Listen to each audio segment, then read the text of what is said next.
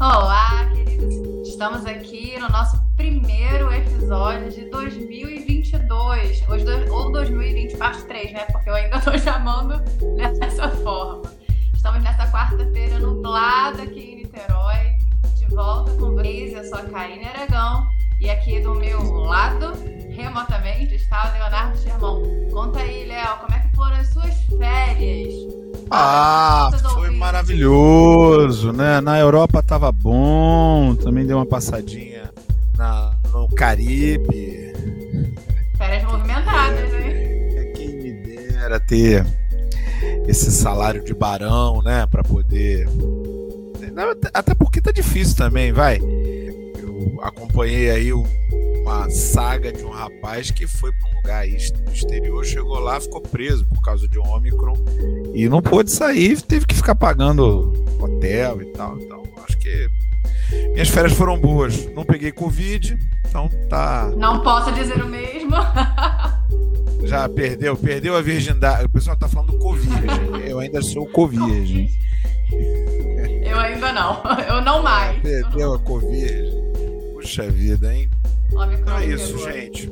Sobrevivemos a Omicron. Estamos aqui de volta para nossa terceira temporada do Nadando na Modernidade Líquida. Vocês aí que nos ouvem.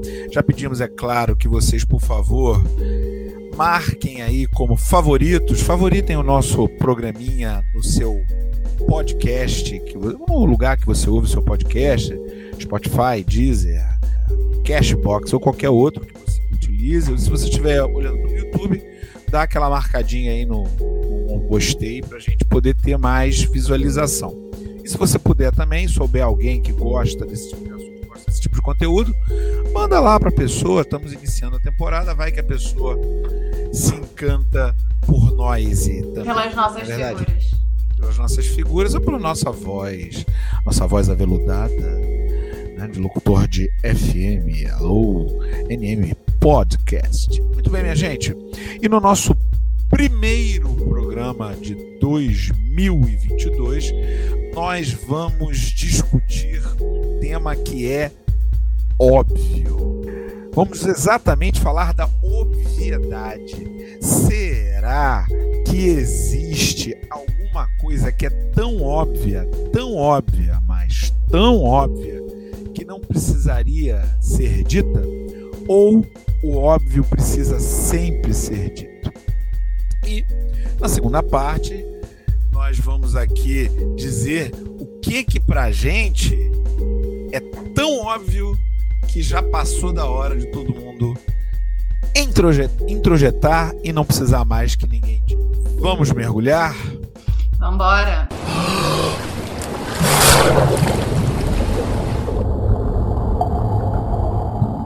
Muito bem eu, observando o tema dessa semana, olhei na porta de um elevador, estava escrito lá, Lei 7326 de 7 de julho de 2016. O que que essa lei determina? É uma lei estadual aqui do Rio de Janeiro, mas eu imagino que algum outro estado também tenha isso. Diz a lei que as edificações públicas e privadas situadas no estado do Rio de Janeiro ficam obrigadas a fixar na parte externa dos elevadores, em local visível, cartaz informativo com o seguinte dizer: Aviso aos passageiros. Antes de entrar no elevador, verifique se o mesmo encontra-se parado neste andar. Então, todo prédio tem que colocar um cartaz na porta do elevador, avisando para a pessoa só entrar no elevador se o elevador estiver ali. Se o elevador não estiver ali, a pessoa não deve entrar no elevador. Não é uma coisa maravilhosa a necessidade de um cartaz como esse? Por lei, por lei, um prédio pode, teoricamente, sofrer alguma sanção, imagina uma multa, se não tivesse cartaz lá. Porque é preciso avisar as pessoas que a pessoa só deve entrar no elevador é, é, se o elevador estiver lá. Também tem manual de instrução, assim, né? Manual de instrução que, que coloca lá, sei lá, você compra um rádio, vem lá, primeira coisa, ligue o rádio na tomada. Mas não é óbvio. Não, coloque Deus. o gato no, não coloque o gato no micro-ondas. Pois é, sabe? É, é, Isso sem falar de outras questões né, da nossa vida cotidiana, uso de máscaras e tudo mais. Então, a minha pergunta é essa para você, minha amiga Karine, para a gente conversar aqui. O que é óbvio, apesar dessas, dessas evidências de que as pessoas continuam dizendo óbvio, o óbvio precisa ser dito? Vamos começar aqui com uma confissão sobre o elevador. Eu talvez seja uma pessoa que na pressa, na correria, saindo de manhã para trabalhar, enlouquecida. Quando o elevador chega, eu realmente não olho para o chão para conferir que ele está ali. Então, assim, é, de alguma É, forma. não, eu- você falou uma coisa boa aí. Isso aí é, deve ter muita gente. Você está olhando o celular, né? Tá não conversando olha. com outra pessoa. Isso aconteceu. Então, assim, é, e tem esse aviso aqui no prédio também. Então, se a gente pensar. Claro, assim, o prédio, o prédio dentro da lei. Obrigada, ainda bem, né? Meu prédio está certinho.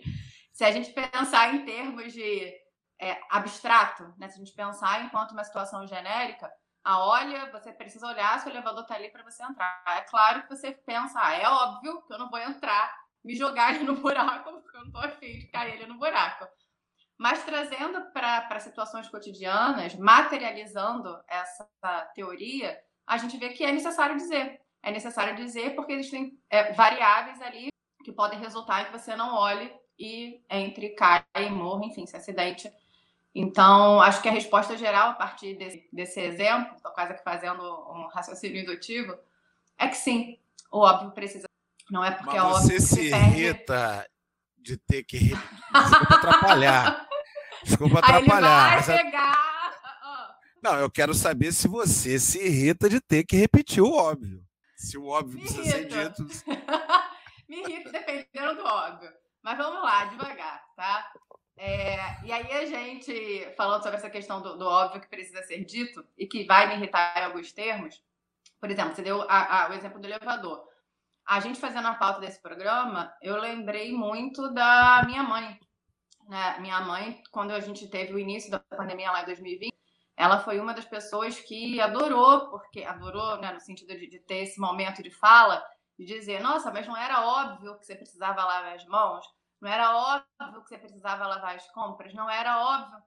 Então, na cabeça dela, aquilo ali foi feito com muita clareza, né? Então, deixa, Então, deixa eu é- só clarear uma coisa aqui, Karine. Já, já que nós Diga. temos que o óbvio precisa ser dito, não é que ela adorou, tivesse adorado a pandemia. É lógico que não. lógico. Não, é lógico que não, é óbvio que não.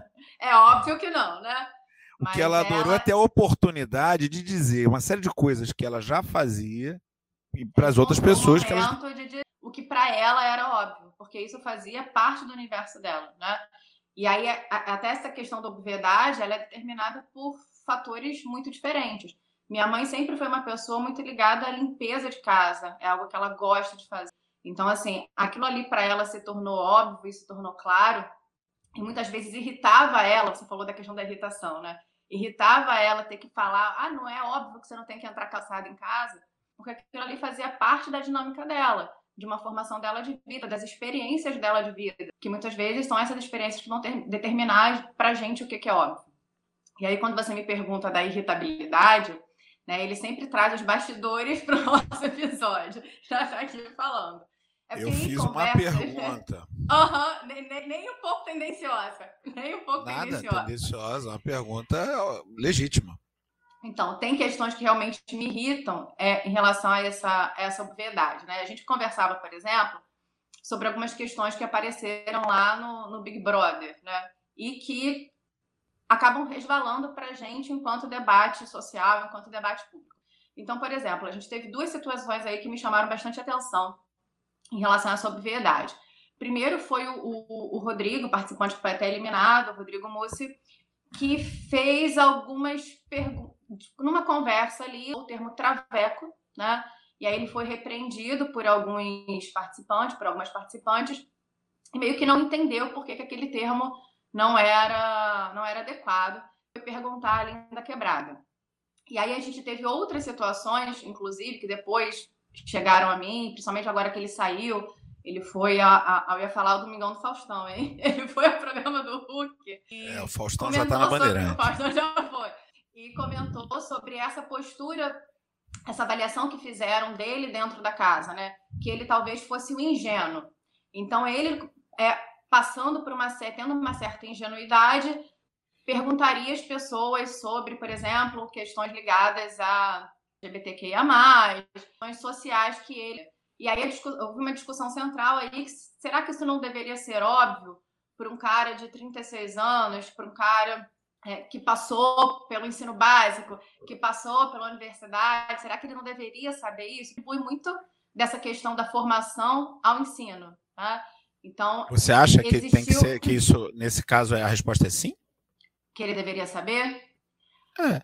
Uma parte de mim acha que sim, uma parte de mim entende que ele está dentro da bolha dele. Eu estou dividida nessa. Existem duas Karines aí, né?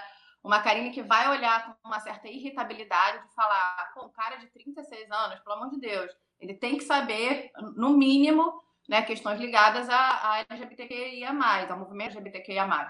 E uma parte de mim entende que ele está dentro da bolha dele. Então existe uma Karine conflitante aí. Porque é claro que as nossas noções de obviedade, elas são autocentradas. Né? E muitas vezes a gente tem esse erro de achar que o que é óbvio para a gente, o que eu avalio como erro, achar que o que é óbvio para a gente é óbvio para uma outra pessoa também.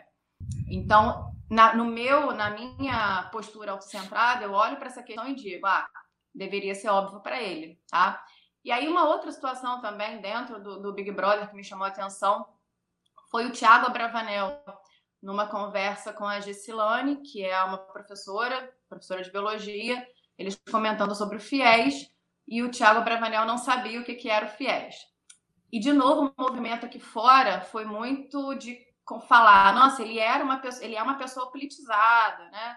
Ele, aí, alguns comentários, ele paga de politizado. E será que ele não deveria saber o que, é o FIES? E aí, de novo, é, na minha impulsiva, eu diria, eu fiquei, pô, claro que ele deveria saber o que é o FIES. Quem não sabe o que é o FIES? Essa é a pergunta. Quem não sabe o que é o FIES? E aí, quando você para um pouquinho, bota o pé no freio dessa impulsividade, acho que cabe pensar, talvez dentro da bolha dele, nunca tenha sido importante saber o que é o FIES. Então, assim, será que isso deveria ser óbvio para ele dentro dos limites da bolha? Né? Talvez pensar que deveria ser óbvio para todo mundo caia numa certa ilusão de que a gente não tem bolhas, de que não existem limites, né? não existem paredes que vão cercar a nossa noção de mundo, porque a obviedade é uma noção de mundo, é uma construção que a gente faz. É, me irrita, me irrita, tá? Me irrita a situação, por exemplo, que a gente estava é, conversando sobre o, o podcast do Flow, me irrita quando a gente. Não, vamos, tem... não é óbvio o podcast do Flow, vamos lá. É, tem um podcast que é um dos maiores do país, e ontem o, um dos donos do podcast até então, numa conversa com dois deputados federais, resolveu defender que o Partido Nazista deveria ser legalizado no país. E o deputado federal, Kim Kataguiri, completou dizendo que para ele o nazismo ser criminalizado na Alemanha é um erro. Foi isso que aconteceu no podcast. E o, o rapaz, então, o tal do Monarque, é, foi, obviamente, virou assunto na internet e, obviamente, obviamente, muitas pessoas, obviamente, porque nesse caso nós estamos falando de um crime, que é a apologia ao nazismo, crime antigo já no Brasil, não é uma coisa é, nova, né? A gente já tem isso há bastante tempo. É, inclusive, o STF já se pronunciou né, dizendo que a liberdade de expressão não abrange conversas, é, ofensas antissemitas. É, o artigo 20 da Lei 7716 de 89 criminaliza a discriminação, preconceito de etnia e religião, inclusive entrando lá diretamente a, a questão do nazismo. Então, quer dizer, não é óbvio né, nesse caso. Ele acabou é. saindo lá do podcast dele e tal. E aí perpassa uma questão que é importante, né? É, a gente tem a obviedade muito aí também traçada pela lei. A gente está falando de uma lei que vai perpassar a noção de obviedade. Então, quando a gente, por exemplo, é, fala sobre o óbvio precisa ser dito, né, me irrita que a gente tem que, que, que reafirmar que contrariar uma lei, a gente está falando da lei KO, né, a gente está falando da Constituição, que a gente trazer essa ideia, que a gente é, atentar com que a gente praticar, praticar crimes de racismo, que a gente falar sobre a possibilidade de um partido que vai defender o genocídio baseado em cor, raça, ah. enfim, é, me dá uma irritabilidade quando alguém faz isso. E aí você tem que pensar, nossa, o óbvio precisa continuar a ser dito. Então, nesse sentido, me irrita. Infelizmente precisa, porque se não precisasse, a gente não teria que dizer agora. Né? Infelizmente. O óbvio precisa, precisa porque... sempre ser dito. Eu, a minha visão é que o óbvio precisa sempre ser dito. Não adianta a gente achar que alguma coisa é óbvia, até porque existem fenômenos como o da globalização que definem isso, uh, definem essa necessidade. Né? Antes a gente vivia relativamente separado. Antes de quê? Antes do desenvolvimento das comunicações do jeito que elas têm hoje, as, os elementos de mídia, e antes da, do desenvolvimento das possibilidades da gente visitar outros países, outros lugares, outras comunidades. Com essa integração, pessoas de lugares muito distintos e com culturas muito distintas convivem. Então é muito difícil estabelecer algo que seja efetivamente o senso comum. Isso que nós chamamos de senso comum é, é, algo cada vez mais complicado, porque ou a gente tem um senso comum universal, e a gente não tem, ou a gente tem é, culturas que ficam é, se degladiando a partir desses contatos entre os diversos indivíduos que circulam nesse mundo global, tanto fisicamente, mas principalmente através das formas de mídia. Então, não há como a gente determinar que alguma coisa seja óbvio. O óbvio, para mim, que tive a minha vida, que nasci, cresci, fui educado de uma determinada maneira, não é o óbvio para outra pessoa. Esse é o primeiro fenômeno.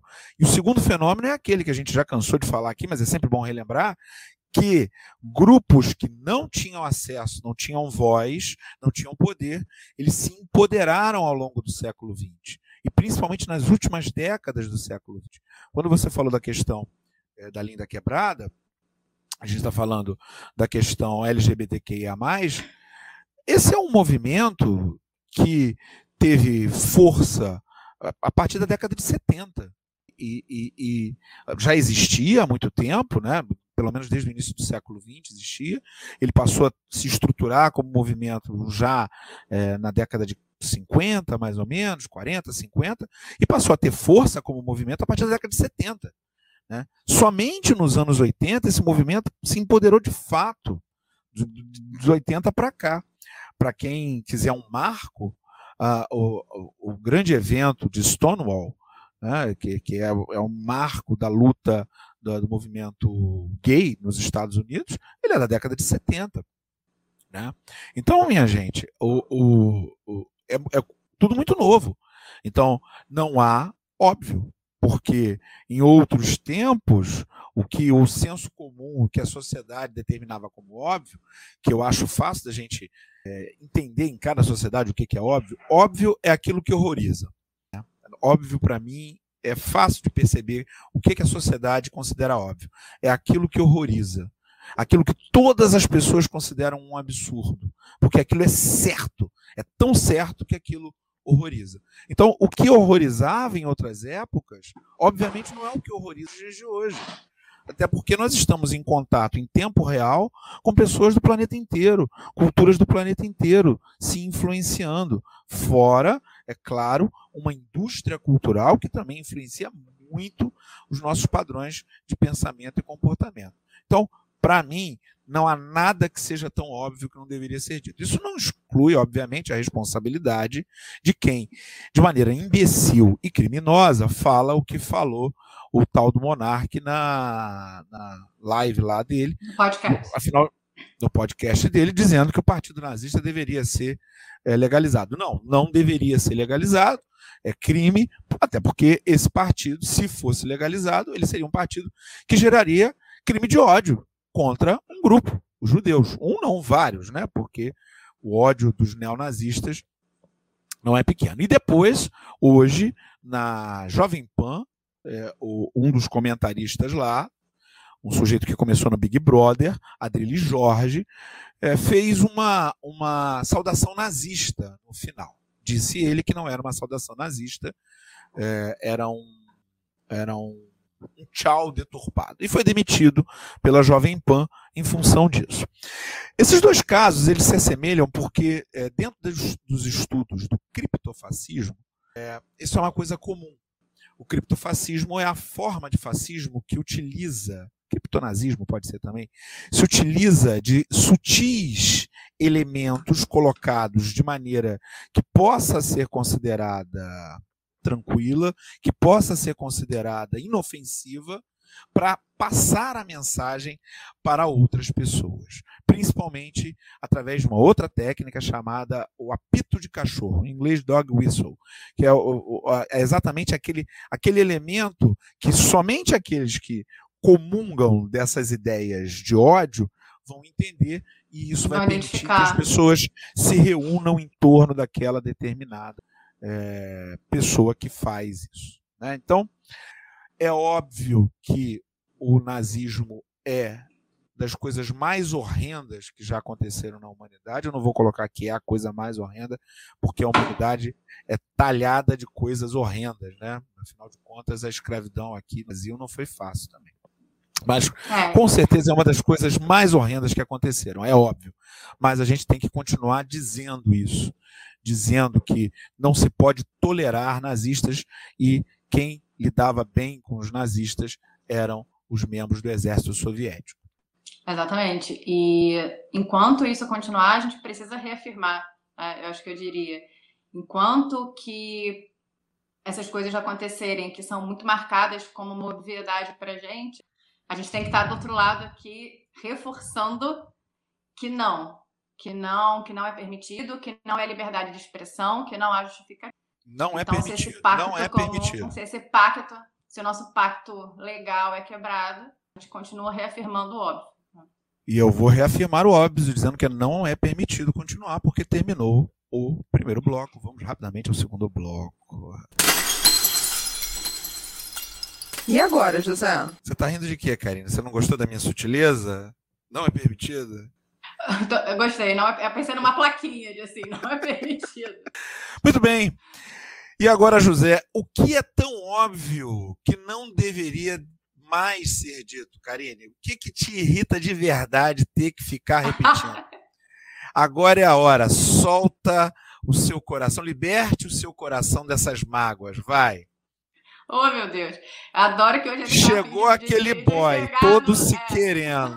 Chegou aquele boy, todos se querendo no bloco de carnaval. Vou dar aqui uma, Ai, uma situação real. Chegou todo se querendo. Para, o que, que ele fala ali naquele momento? Né? Aqui, não tem colada. Ah. Ih, ficou nervosa.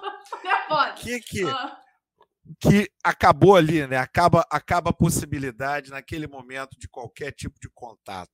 O que que não, você não precisa nem dizer. O cara falou, você não preciso nem te explicar isso. Peraí, hã? O quê? Caiu a conexão? Peraí. Tá, só respondendo essa pergunta não ficar sem resposta, eu tenho um arquinho escrito fora Bolsonaro. E aí, isso é, é a primeira é a primeira obviedade. É a primeira linha Mas do Tinder, é fora Bolsonaro. É, a primeiro, é o primeiro sarrafo. É o primeiro sarrafo. Mas tenho certeza que um monte de gente compartilha comigo isso aí. Ah, tomara, né? Isso. Tomara. Tomara. Temos eleições esse ano, hein? O mundo seria melhor. Mas você estava falando antes de me botar nessa, nessa situação aqui, sem graça. E aí você estava falando da questão do, do, da obviedade, eu falei que você aparece uma plaquinha, eu lembrei de uma outra situação que é, é que ele faça silêncio no hospital, né? Meio que assim, nossa cabeça, nossa, será que precisa disso? O hospital é um lugar de silêncio? Mas é essa a reafirmação. Você está ali, provavelmente, é porque precisa ser dito precisa ser reafirmado. É, e aí, voltando agora para responder de maneira séria, a questão do o que, que precisa ser dito e o que, que me irrita tanto, né? É, a minha visão, talvez, de educadora, e aí eu tenho certeza que isso está dentro da minha bolha. De novo, é o reconhecimento que eu tô na minha bolha. Mas coisas que são da nossa educação básica, quando eu penso, é claro que existe que tem acesso à educação básica e pessoas que não têm. Né? Mas quando eu falo de pessoas que tiveram acesso à educação básica e que cometem erros, por exemplo, relacionados à não percepção do que aprenderam na educação básica, é, e aí voltando principalmente para questões relacionadas às ciências humanas, linguagens, que está dentro da minha bolha, isso me irrita profundamente. Né? A falta, por exemplo, de noção de que existe o espaço público, de que existe o espaço privado, que eu não posso, por exemplo, chegar na praia com uma caixinha de som e ficar ouvindo estrondosamente, porque é óbvio que se eu preciso ouvir uma música, eu tenho que ouvir para mim. Né? Eu estou no espaço público. É, e aí eu fico muito assim, pô, essa pessoa não teve aula de sociologia na escola, essa pessoa não passou pela escola. E aí, quando a gente fala dessas pessoas que tiveram esse acesso à educação e que talvez é, não olhem para esse processo educativo, não tenham absorvido esse momento delas, me irrita profundamente, né? Tanto que eu tento fazer uma diferenciação. Por exemplo, como você pontuou, o movimento LGBTQIA+, tem é, pouco tempo quando a gente considera um quadro histórico. Né? A explosão do movimento, ela é gradativa. Né? Essa palavrinha, por exemplo, a explosão, ela cabe muito ali na década de 90, início dos anos 2000, que é onde teve o boom do movimento. Então, é um movimento muito recente, que na minha cabeça, na minha bolha, não precisaria ser dito, mas eu sei que precisa. Né? Eu sei que precisa, pelo momento histórico, ser muito curto ainda de mudanças. Mas, por exemplo, quando a gente fala de violência contra a mulher, quando a gente fala é, de situações relacionadas a isso, quando a gente fala de machismo, de misoginia, de, do próprio racismo, para mim são questões muito latentes. Por mais que eu tenha a noção que o tempo histórico delas também não é isso tudo, como às vezes eu me iludo, é, me irrita. Eu acho que são tão óbvias que não precisariam ser ditas, né? A gente não deveria ter que reafirmar isso. A gente não deveria ter que reafirmar é, é, que uma pessoa não é inferior por questões de raça e cor, por questões de gênero. Então, Carinha. eu acho que é essa base social é tão óbvio que não deveria, mas a gente precisa. Eu, Aí fica nesse paradoxo. Queria, né? Eu queria concordar com você. Se a gente for pensar no ideal, concordo em tudo que você falou. Mas, para mim, o equívoco dessa ideia de que existe alguma coisa que é, é tão óbvia que não deveria mais ser dita está na negação da necessidade de se fazer política o tempo todo.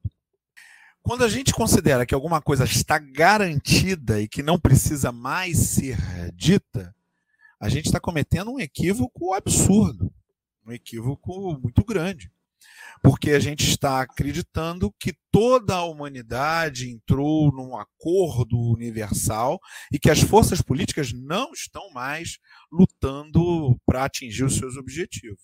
Isso é lindo numa, num romance, talvez, para crianças pequenas. Mas...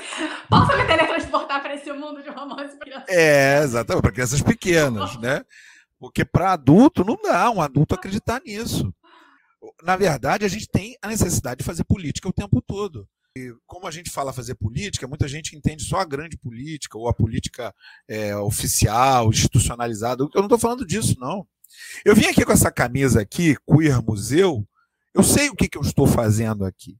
Eu estou aqui anunciando uma exposição que já aconteceu, é claro, mas que era só uma exposição e parecia óbvio que era uma exposição. Mas teve gente que achou por bem cancelar a exposição, porque as pessoas se sentiram tristinhas porque tinha lá um, um ou outro, é, uma obra de arte que não atendia os seus interesses, interesses conservadores na época. Ainda bem que aqui a Universidade Federal do Rio de Janeiro veio e acolheu a exposição, e a exposição aconteceu ainda assim. É por isso que há necessidade de espaço público, porque o outro espaço era um espaço do Banco Santander, o pessoal esquece isso, né? Banco Santander, que cancelou a exposição, então logo ah, os conservadores foram lá para a porta é, fazer beicinho. Então, é, é, é, óbvio que é uma exposição de arte e que isso não, não deveria ser proibido, porque isso seria censura. É óbvio, é claro que é óbvio. Né? Mas tem que ser dito, tem que ser reafirmado. Né? É, é, o óbvio, é óbvio que o nazismo tem que ser é, é deplorável e tem que ser rejeitado e, e, e, deve haver luta contra o nazismo por qualquer pessoa, qualquer pessoa que seja digna. É claro, isso é óbvio. Mas tem gente que, que, que não aceita isso. E aí você pode dizer, como tentam alguns, ah, não, ele falou, foi sem querer, não sei o quê. Você pode acreditar nisso. Ou você pode também acreditar que ali tem um embriãozinho tentando abrir uma portinha, abrir uma brechinha. Então tem que dizer. O óbvio tem que ser dito. Para completar aqui, eu queria colocar uma, uma questão que acontece nas minhas turmas. Quem foi meu ex-aluno, quem é meu ex-aluno aí, minha ex-aluna vai lembrar. Eu pensei que você ia relembrar aquele canal Política Passo a Passo, sabe? Política Passo a Passo, sim, no YouTube. É, não, mas eu vou lembrar uma situação de sala de aula que sempre acontece. Os meus alunos em um determinado momento, aulas coletivas, 30, 40 por sala, aquelas situações que nós estamos aqui submetidos, né, nós professores, né, que gastamos um percentual altíssimo do nosso tempo de sala de aula com disciplina, é um momento que eu converso com os estudantes, na verdade é mais de um momento, eu falo para eles que eles não têm o direito de falar. Falo, mas como? E a liberdade de expressão? Não, você não tem direito de falar, não. Isso aqui é uma aula coletiva. Você tem o direito de participar da aula. Aí sim, aí você tem todo o direito. Você também tem o direito de, claro, se você está sentindo algum desconforto, você precisa ir ao banheiro, alguma coisa assim, claro, você também tem o direito de se colocar, afinal de contas, você não pode passar mal e ninguém olhar. Você fala aqui que a gente vai tentar te socorrer. Agora, tirando essas duas situações, uma necessidade de algum cuidado, alguma coisa, e a participação da aula, você não tem o direito de falar. Você não tem o direito de ficar conversando na aula. E não tem mesmo. A sua obrigação é ficar em silêncio. É a sua obrigação. Assim como é minha obrigação como professor, cuidar disso. O sujeito não pode ficar falando ali, é, eu vou falar. Não, é a sua obrigação ficar em silêncio. Assim como no cinema. É óbvio que todo mundo tem que ficar em silêncio para ver o filme. É óbvio. Mas tem que falar. Porque senão a pessoa acha que está certo falar no celular, comentar o filme. Né? Então, sim, o óbvio tem que ser dito em todos os momentos. E por isso eu vou decretar aqui o final desse nosso primeiro programa de 2022, nosso programa 91. É isso aí, minha amiga Karine. Ainda não temos mensagens, mas logo teremos. Podem mandar as suas mensagens pelas nossas redes sociais, sobretudo pelo Instagram, hein? Logo teremos novidades lá no Instagram também. Momento de live, hein, Karine? Vamos fazer uma live. Vamos fazer, Ainda que tenha uma pessoa assistindo você, aqui. Antes você tem que me, me, dar as perguntas, porque você me pega essas é. perguntas. Não, é tudo de surpresa. Vai ser live com perguntas de, de surpresa, perguntas surpreendentes da nossa audiência. Vai ser melhor ainda. Ai, lindo. Tá bom. Então, queridos e queridas ouvintes, é óbvio que Leonardo Sherman quis me deixar sem graça nesse episódio. Nós terminamos assim. Vou aprontar uma com ele no próximo, pode pensar. Ficamos por aqui e até. Olha, já dizia... Vingativa, vingativa. Já dizia, acho que era seu Madruga, a vingança nunca é plena, mata, mata a alma e a envenena. Não sei se é o Madruga Chaves. O pessoal depois diz aí quem é. Chaves, Chapolin. Me aguarde, me aguarde. Aguarde. Valeu, galera. Vem novidade por aí, semana que vem. Vem novidade. Até semana que vem, pessoal.